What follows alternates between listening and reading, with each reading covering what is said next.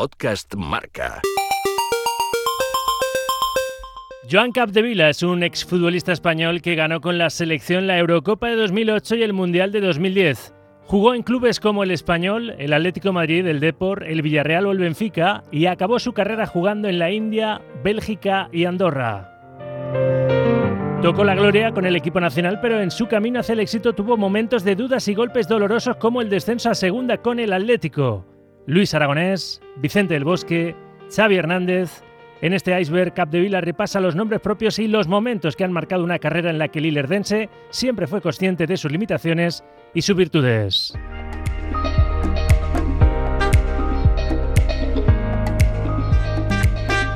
Joan, vamos a comenzar por tus inicios, es decir, ¿cuándo Joan Capdevila se da cuenta que se puede dedicar profesionalmente a esto del mundo del fútbol? ¿A qué edad empezaste a darle patadas a un balón?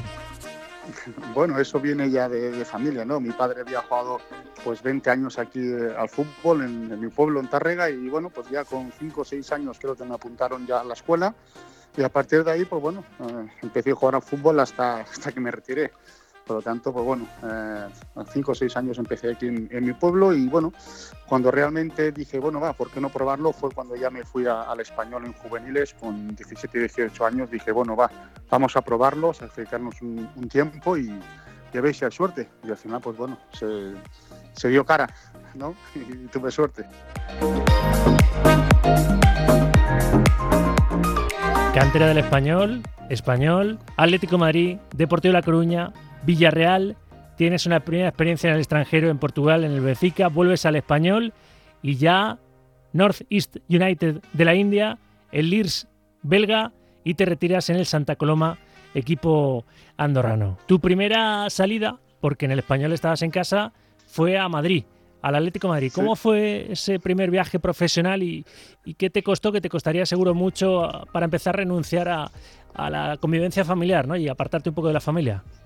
Sí, allí digamos fue el cambio pues más, más fuerte, ¿no? Porque aquí en Barcelona, pues aunque bueno, no estoy en mi pueblo, pero está muy cerca, lo tenía todo, ¿no? Lo tenía más, más cercano y bueno, pues sí, el primer eh, desplazamiento, pues un cambio grande fue ir a, Madrid y bueno, allí pues con, con 21 años creo que, que tenía, pues eh, me sirvió de mucho, ¿no? Fue una experiencia extraordinaria.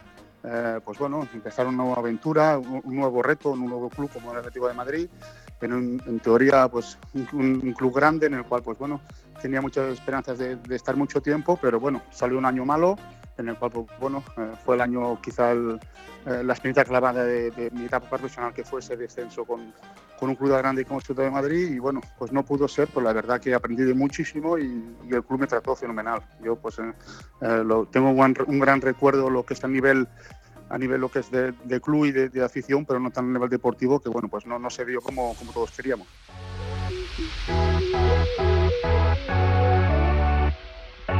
Carácter, siempre jovial, siempre alegre, seguro que te ha ayudado a lo largo de tu carrera, pero en algún momento, Joan, ¿has visto que no sería posible triunfar en esto del, fútbol o, o, siempre creíste en tus posibilidades y siempre como lateral izquierdo, si siempre has jugado desde el inicio en esa posición? Pues no, la verdad que desde pequeñito pues fue, empecé delantero como muchos, muchos jóvenes, luego pues ya eh, en el español de juvenil ya fui como de, extremo, más, más para la banda, pero ya fue en, el español veía alguna etapa en el juvenil que me pusieron de lateral, pero no fue ya hasta 18 años que no, no me bajaron de lateral, que era quizás donde menos molestaba, ¿no? Por eso me, por eso me fue bien. y sí, la verdad que, bueno, mis primeros tiempos en el español el juvenil pues no me fueron del todo bien. Recuerdo que estuve dos, tres meses sin jugar y, en algún momento le dije a mis padres, dije que bueno, que me quería volver para casa, ¿no? Pues para, no estar ahí sin jugar, pues me prefería ir a mi pueblo, ¿no? Y bueno, pues mis padres me dijeron, aguanta un año y cuando acabe el año ya decidiremos, ya que te comprometes, al menos cumple un año y, luego ya veremos si no, si no te gusta del todo donde estás, no estás cómodo. Y bueno, pues si no llega a ser por mis padres, pues me hubiera, me hubiera ido a las primeras de cambio, ¿no? porque bueno, los chicos jóvenes es eso, ¿no? Que, que tenemos poca, poca paciencia y, bueno, yo se lo recomiendo a todos los niños, ¿no? Que no, no es tan fácil triunfar y, y que hay etapas en las cuales pues, no te sale como, como uno desea, pero hay que tener paciencia y constancia, ¿no? Porque al final eh, siempre tienes tu oportunidad o tu premio, ¿no? Por lo tanto, pues una experiencia que me guardo y espero enseñar algún día a, a los niños, ¿no?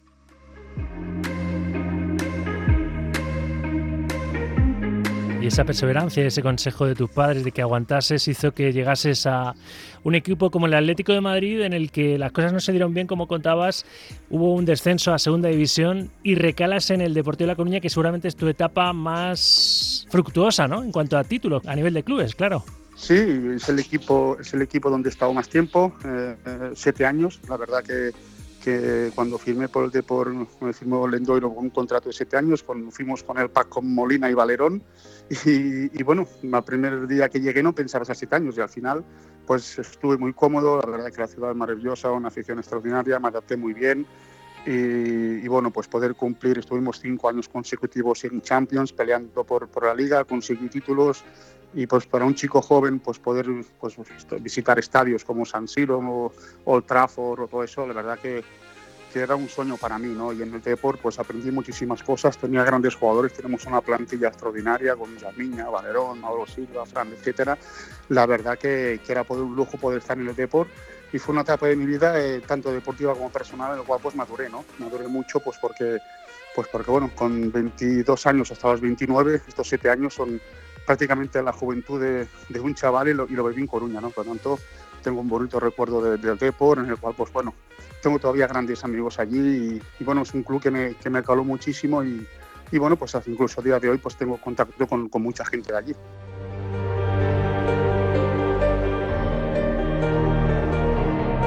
Jugaste la Champions con el Depor, ganaste dos Supercopas de España, una, una, Copa del Rey y empezaste a ganar seguro ya, Joan, dinero. No sé, siendo tan joven, como un futbolista asume que su profesión, que es el fútbol, le puede dar dinero y, fama. ¿Cómo se lucha contra ese ego que es fácil que, a uno le, le, aflore con tantos halagos a tu alrededor? Bueno, pues por suerte o por desgracia el lateral izquierdo tampoco ganaba mucho, pero ganaba mi dinero pero bueno, sí, yo lo que hice pues eh, en su tiempo era pues invertirlo pues en eh, empecé pues a comprar algún terreno en mi pueblo e invertirlo en el tema inmobiliario y bueno, más que nada tampoco yo no pensaba mucho en dinero, la verdad, si te soy sincero, ¿no? No, no he sido tampoco una persona de muchos excesos, tampoco he tenido hobbies, ¿no? Es que a mí no me han gustado ni los relojes ni los coches.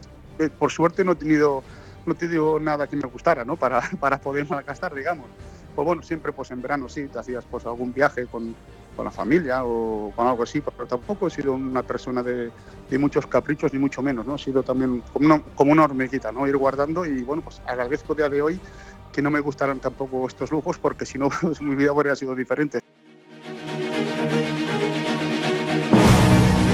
A lo largo de todos estos años, ¿qué es lo que más te ha enseñado el fútbol a nivel de valores? Bueno, sobre todo, pues eh, el respeto hacia tu compañero, sobre todo, ¿no? Porque al final eh, es una convivencia, ¿no? De que tienes pues, una plantilla de 25, 26 jugadores y es el día a día. Al final convives con personas de, de, tu misma profesión, pero son como tu familia, ¿no? Y al final tienes que aprender pues que hay días malos o días no tan buenos. Uh, hay, y la verdad que convivir con ellos, pues a veces tienes que, pues siempre hay algún roce. Pues en, en, he visto jugadores que incluso se han pegado en el, en el campo, ¿no? Yo siempre he sido más más bueno pues que siempre pues a un momento pues he dejado pasar muchas cosas he evitado muchos problemas también y yo creo que al final pues me ha ido bien la verdad que por suerte nunca he tenido ningún roce con, nadie es importante y creo que que bueno pues al final las amistades que haces en un, a lo largo de los años es, es muy bueno no y ahora pues por suerte yo puedo ir a casi todos los campos y, no tengo nunca ningún problema con nadie habré hecho cosas mejores otras peores pero siempre la he hecho pues con pues bueno, con la máxima pues, serenidad posible y, evitando muchos problemas. Y al final es, al final es convivir, ¿no? Saber convivir y esto es muy importante, ¿no? Dejar los egos aparte, ¿no? Y cosas de Después del Deportivo de La Coruña firmas por el Villarreal, donde estás cuatro temporadas y siendo jugador del Sumeiro Amarillo te llega lo mejor de tu carrera. Pasas a la historia como uno de los integrantes de esa selección española que gana la Eurocopa de 2008 y después, dos años después, el Mundial de, de Sudáfrica. Eso fue para ti tocar el cielo futbolístico. Cuando tú piensas en esos dos primeros títulos tan importantes para España, luego ya en la Eurocopa de Polonia y Ucrania tú ya no estás en el equipo, pero, pero se firma esa triple corona que será muy difícil, si no imposible, repetir por otra generación de futbolistas de la selección. A ti, cuando piensas en esa etapa tuya tan dorada, ¿qué recuerdo así, primer recuerdo, se te, se te viene a la cabeza, Joan? Primero nostalgia, nostalgia, ¿no? De, que lo vivimos, ostras, pues a veces la gente te pregunta, ¿no? ¿Y cómo fue todo eso? ¿Qué es lo que viviste? Es que contarlo es muy, muy, muy difícil, es casi es imposible. ¿no? Me quedo con la vivencia de poder estar ahí, vivirlo en primera persona, eh, pues los entrenamientos, las concentraciones, eh, es que fue extraordinario, ¿no? La verdad que, que fue un privilegio y, la vez pues era como un sueño, ¿no? Y poder yo, poder contarlo algún día, pues incluso a mis hijos, pues no sabría ni cómo empezar, la verdad, porque es algo único. Pero sí, como tú decías, ¿no? yo creo que el, el, hecho de estar en Villarreal, pues me llega en plenitud de, pues de todo, de madurez deportiva, personal. Llegó, llego ya con 29 años y la verdad, pues me coincide con los mejores años del Villarreal de mi carrera y encima pues añadirlo a la selección, los éxitos que tuvimos en 2008 y 2010, la verdad que, que fue extraordinario y también puedo decir pues, que gracias al Villarreal también fui, fui campeón de Europa y del mundo, ¿no? que, que eso son palabras mayores y, y qué le voy a decir, ¿no? pues que, que un jugador pues como yo, que no, no destacaba en muchas cosas, pues poder estar ahí y vivirlo, ¿no? O sea que a veces no hace falta ser una estrella para poder ganar el Mundial. La verdad que, que muy satisfecho, que bueno, podemos decir que me tocó la lotería, por lo que yo te decía, que, que a veces, pues bueno, eh, siempre un equipo sumando, pues se puede llegar al, al éxito, ¿no? Y por eso estoy muy contento. Incluso, pues mira, recordando desde la final, todos los jugadores de Barça y Madrid, menos yo del Villarreal. ¿Sabes qué no voy a decir? Que en ese momento pensaba, madre mía, la que me va a caer encima, ¿sabes? Pero no, por suerte salió bien. Quizá la humildad es una de las virtudes que te ha hecho un futbolista muy grande y la modestia, ¿no? Siempre decías, yo les decía a los Xavi, a los Hernández y a los Alonso, yo te paso la pelota, pero tú no me la devuelvas, ¿no? Claro, no, y aparte es que era verdad, es que era verdad, porque a ver, a ver, cada uno tiene que saber hasta dónde llega, ¿no? Yo pues sabía de que no era un jugador que daba mucho espectáculo para ver mi, poco trabajo que tenía lo, lo, hacía la perfección. O sea que uno siempre sabe tiene que saber a dónde llega y de lo que es capaz de hacer. A la que quieres hacer cosas que ya no están en tu, en tu capacidad es cuando el jugador se puede estrellar y, y bueno pues ya pues ir para atrás en vez para adelante. ¿Qué te decía Luis Aragonés? Y para España ya lo sabemos, para ti personalmente, ¿qué supuso la figura del Xavi Hortaleza como seleccionador? Bueno, pues mucho respeto. La verdad que Luis Aragonés, con solo verlo ya, pues uf, era, era terrible, ¿no? La verdad que pues un juego que hay un entrenador que te da mucha confianza también. La verdad que recuerdo un día una, una bronca que me pegó en un partido de Inglaterra-España en Manchester con ese gol dinista tan, tan bonito recuerdo que el día antes en el, en el, entrenamiento me pegó una bronca y que me quedé acojonado. Dije, madre mía, o, o espabilas o duras dos días aquí, ¿no? Y la verdad que era un entrenador con mucho temperamento, pero que te daba una confianza terrible. Es que lo que vivimos en la Eurocopa de 2008 fue tan, extraordinario, te daba a la vez una confianza y te, exigía tan al, al máximo que, que sacaba de cada, de cada jugador, sacaba lo máximo. Y eso es muy difícil por un entrenador y él, y él lo conseguía. Después de ganar esa Eurocopa 2008 se rompieron muchos miedos y llegó dos años después el mayor éxito en la historia del fútbol español, que es el, el Mundial de Sudáfrica, con Vicente Bosque en el banquillo. ¿Qué diferencias personales y profesionales apreciaste entre Luis y Vicente? A nivel deportivo creo que Vicente pues eh, no varió mucho lo que es la, la tónica de, de, juego de la selección. Tuvo pues sus dos o tres retoques como es habitual en cada entrenador, pero bueno, la ciencia prácticamente era la misma, ¿no?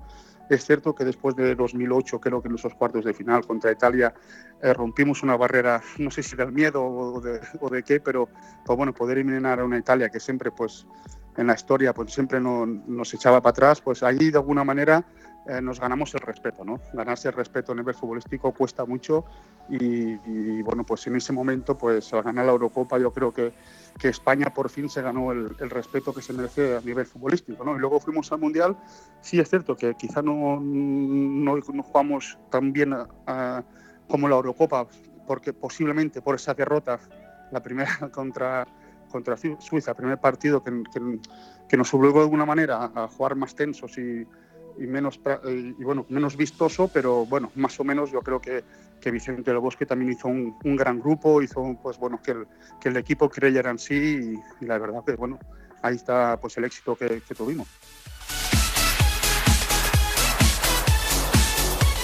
Sé que me vas a contestar que muchos te pido que me elijas a uno porque de esa generación seguramente irrepetible de futbolistas de la selección española. Había mucho talento, pero quiero que me destaques el futbolista que para ti era más completo, el que más te impresionó como compañero. Ostras, que estar en la selección todos son muy buenos, ¿eh? la verdad.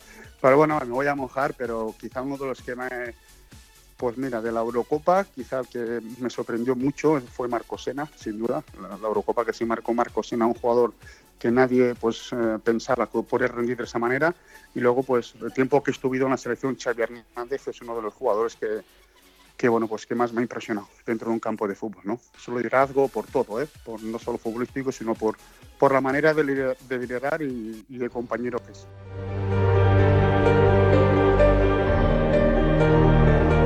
Ya ha empezado su carrera como entrenador. Tú ya tienes el título también. Sois de la misma generación de nuevos entrenadores. Tú aún no has empezado a entrenar. Él ya lo ha empezado a hacer. ¿Ves a Xavi siendo el nuevo Guardiola en el Barça en un futuro? Bueno, ojalá que sea mejor, ¿no? Ojalá. Sí, es cierto que Xavi, estos, estos, estas personas ya están, ya están ya señaladas para triunfar en el mundo del fútbol. Que si no lo hacen ellos, ¿qué no lo van a hacer, no? La verdad que Xavi Hernández ya jugaba siendo entrenador prácticamente, ¿no?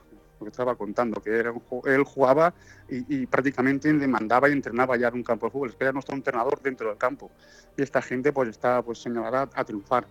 Es cierto que, bueno, eh, estar en el mundo de entrenador es muy diferente al, de jugador, pero sin duda yo lo veo pues con una larga carrera como entrenador y bueno, yo personalmente pues como la amistad que tengo con él espero que, que tenga muchos éxitos y, yo no sé si será el nuevo Guardiola o no, aún le queda mucho camino por recorrer, porque Guardiola estamos hablando de, de un entrenador súper top, pero bueno, cerquita estará o incluso lo puede superar, ya veremos.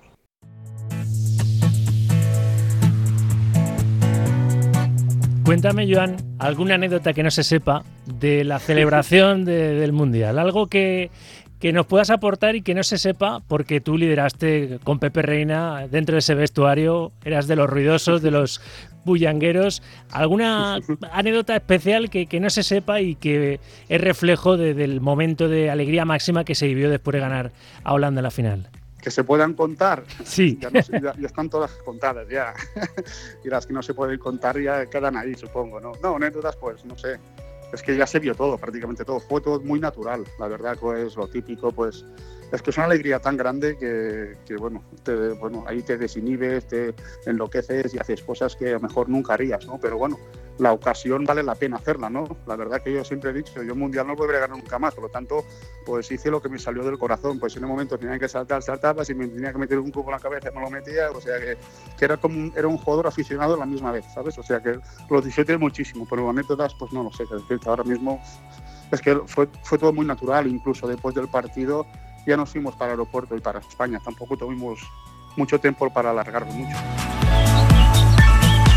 ¿Crees que es imposible que otra generación de la selección española en un futuro pueda firmar una triple corona como la que lograsteis vosotros y tú participaste en, los dos primeros títulos de esos tres consecutivos, ¿crees que es absolutamente imposible o en fútbol no, está todo escrito? Posible, no hay nada. Si lo logramos una vez, ¿por qué no otra? Que es complicado, muy difícil, claro que sí. Pero yo, palabra imposible en el fútbol, eh, no existe para mí. En el vocabulario imposible en el fútbol no, no, hay nada, es que no hay nada. O sea que yo espero que algún día pues, eh, pues otra generación como la que tuvimos nosotros pues vuelva a encandilar a, todo un país, que es complicado, sí, pero imposible no hay nada. Yo es que tampoco veo, veo a, otras selecciones muy superiores a nosotros. O sea que más o menos está muy equilibrado, simplemente pues falta encontrar una generación que dé con la tecla como, como se dio en ese, hace 10 años o 12 pues ¿por qué no en un futuro? O al menos eso todos esperamos. Yo, yo confío es que sí, porque, porque el trabajo que están haciendo en todas las categorías inferiores de la selección es extraordinario y ahora que lo he podido ver por dentro estos meses que he estado en, allí en, en Las Rozas viendo cómo se trabaja, la verdad que no tengo alguna duda que, que pronto llegará algún éxito.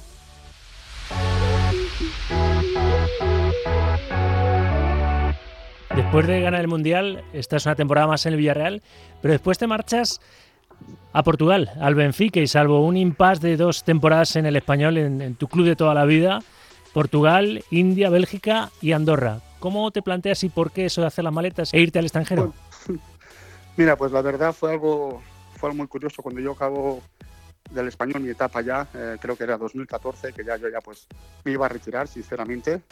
Pues mira, me contratan pues pues una televisión para ir al Mundial de, Brasil de comentarista. Y bueno, pues justo ahí me viene un chico, un representante, y me dice, oye, ¿tú quieres seguir jugando fútbol en, en la India? Y digo, yo juego fútbol, si me he retirado. Dice, pues vente a la India, a pruebas y a ver si te gusta y tal. Son solo seis meses. Y dije, bueno, pues venga, va, pues vamos a la India. Y ahí, estando en Brasil de comentarista, me salió la oportunidad de la India, pues me fui a la India. Y cuando acabó la India en diciembre, me volví, otra vez me quería retirar y otra vez me llaman. Y dice, ¿tú quieres jugar en Bélgica? Medio año. Y digo, bueno, vale, va, pues vamos a Bélgica. O sea, en este paso nunca me retiraré. Y voy a Bélgica otro medio año, me lesiono hoy del cruzado y estoy un año parado. Y cuando estoy un año parado, luego me llama un amigo mío y dice, ¿tú quieres venir a jugar a Andorra, la tarea de Champions y tal? Le digo, pero si estoy retirado, estoy cojo. Pues dice, bueno, tú pruebas y tal. Y al final jugué la eliminatoria y me quedé otro año, imagínate. Y luego ya, pues, ya paré. Por lo que nos cuentas, nunca has tenido miedo a la retirada, ¿no? Es más, casi te convencían para seguir jugando un poquito al fútbol. ¿Cómo te planteaste ese momento y cómo en el Santa Coloma, en este equipo de Andorra, dijiste, ya está bien. ¿Se te abrió un poquito el, el, suelo a tus pies o no? No, la verdad que no me costó mucho. Sinceramente me costó, es que prácticamente nada, porque estaba tan contento con lo que había hecho. Tenía 39 años, también estaba en mi pueblo, tenía hora y media de viaje a Andorra, ida y vuelta. Estaba más que me quedaba un poquito cansado ya por, por los viajes en coche, pero, pero bueno, también es cierto que bueno, ya me quería dedicar a otras cosas, quería tener un poco mi vida, estar también un poco con mi familia, mis hijos. Y bueno, pero no, no me fue para nada duro, ni mucho menos. Se echa de menos sí, pero no, para mí no fue ningún trauma, ni mucho menos como yo ya lo tenía asumido de antes, de dos, tres años antes, ya lo tenía prácticamente asumido, o sea, no me costó nada de nada, la verdad. Después de tantos éxitos y de tantos kilómetros en el mundo del fútbol, ¿para ti qué es lo peor y lo mejor de este deporte a nivel profesional? Bueno, lo, peor es, eh, para mí han sido dos cosas, que es eh, pues el tiempo que pierdes de la familia, de ver pues incluso crecer a tus hijos y, y las lesiones. Para un deportista las lesiones es, lo peor. Y lo mejor, como te decía antes, eh, pues las amistades que puedes hacer a lo largo de los años, las vivencias que tú puedes vivir en primera persona en, en, pues bueno, en cualquier estadio que vas a nivel pues ya muy, muy alto. Y eso que te llevas, de verdad. Las vivencias, las vivencias, los viajes. Si no llegase por el fútbol, pues prácticamente no hubiera pasado de Barcelona. Y gracias al fútbol, pues he, ido, he podido viajar a todo el mundo. Me gusta muchísimo la geografía la verdad que el fútbol te enseña muchas cosas, no solo es jugar a fútbol. Y sí que hubiera, pues, si, hubiera, si, tuviera, si hubiera tenido más tiempo, hubiera aprovechado para estudiar para, pues bueno, para después del fútbol, ¿no? Que no, que no esperen los jugadores a retirarse para hacer algo, sino que ya que dos, tres, dos, tres años antes se habían preparando pues para lo que quieren hacer después. Que no esperen a última hora. Este es mi consejo que les puedo dar.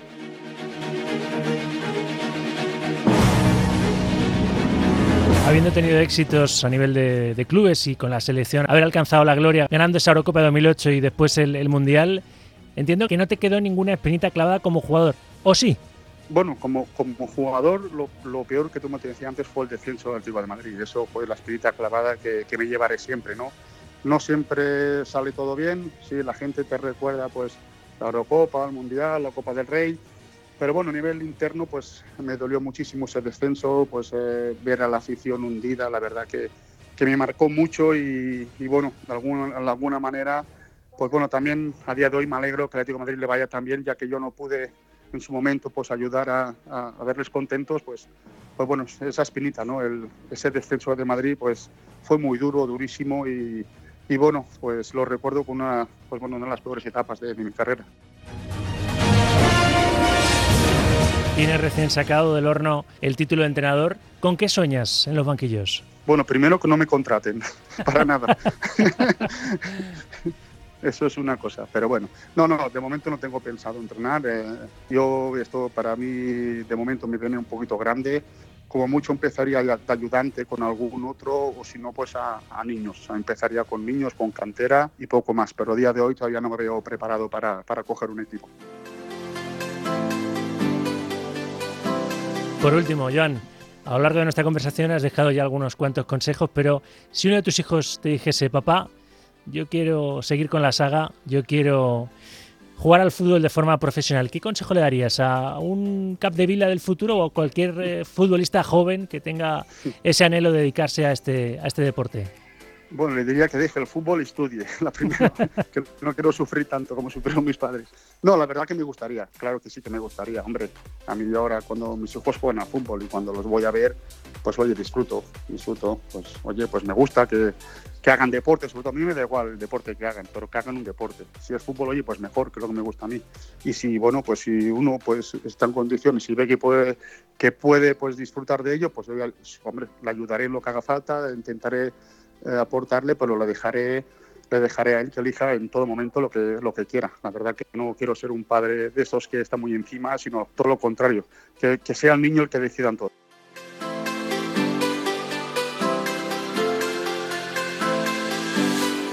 El iceberg con Rafa Sauquillo. Podcast Marca.